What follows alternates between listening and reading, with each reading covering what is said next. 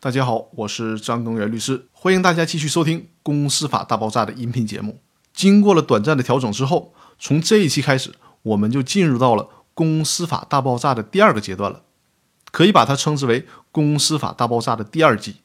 我在第一季当中和大家分享了刘俊海教授的现代公司法，这位公司法理论界的大咖，让我和大家都学到了很多东西。但是刘教授毕竟是学院派。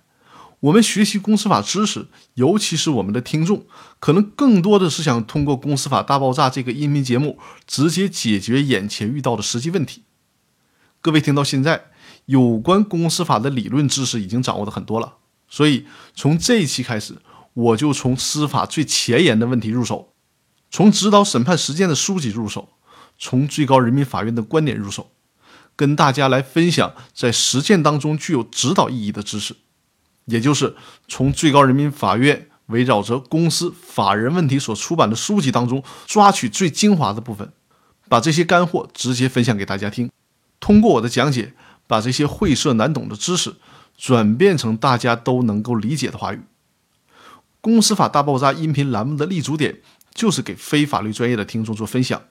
不必具有任何的法律基础知识，也能通过我的音频搞清楚有关公司和股权的法律问题。在第二季当中，我就来和大家分享最高人民法院所编写的《中华人民共和国民法总则条文理解与适用》这本书。《中华人民共和国民法总则》于去年，也就是二零一七年十月一日开始实施，它是我们国家民法领域最重要的基础性法律之一。在民法总则的第三章规定了法人的问题，而公司的法律性质就是法人。在这一章当中。立法者重新梳理了有关法人的问题，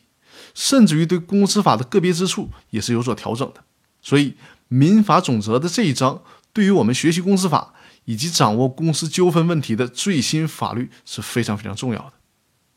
最高人民法院特意为这部法律编写了《中华人民共和国民法总则条文理解与适用》这本书，这是厚厚的两本书，分上下册，通过这本书来逐条的解读这部法律。最高法院的这些解读，对于司法审判实践也是具有重要的指导意义的。所以在《公司法大爆炸》的第二集，我就专门和大家来分享民法总则当中的这一章节，并且是依据最高人民法院的观点和解读来和大家做出分享。那相信《公司法大爆炸》的第二集会给大家带来更多、更新、更精华的内容。愿我们继续前行，共同进步。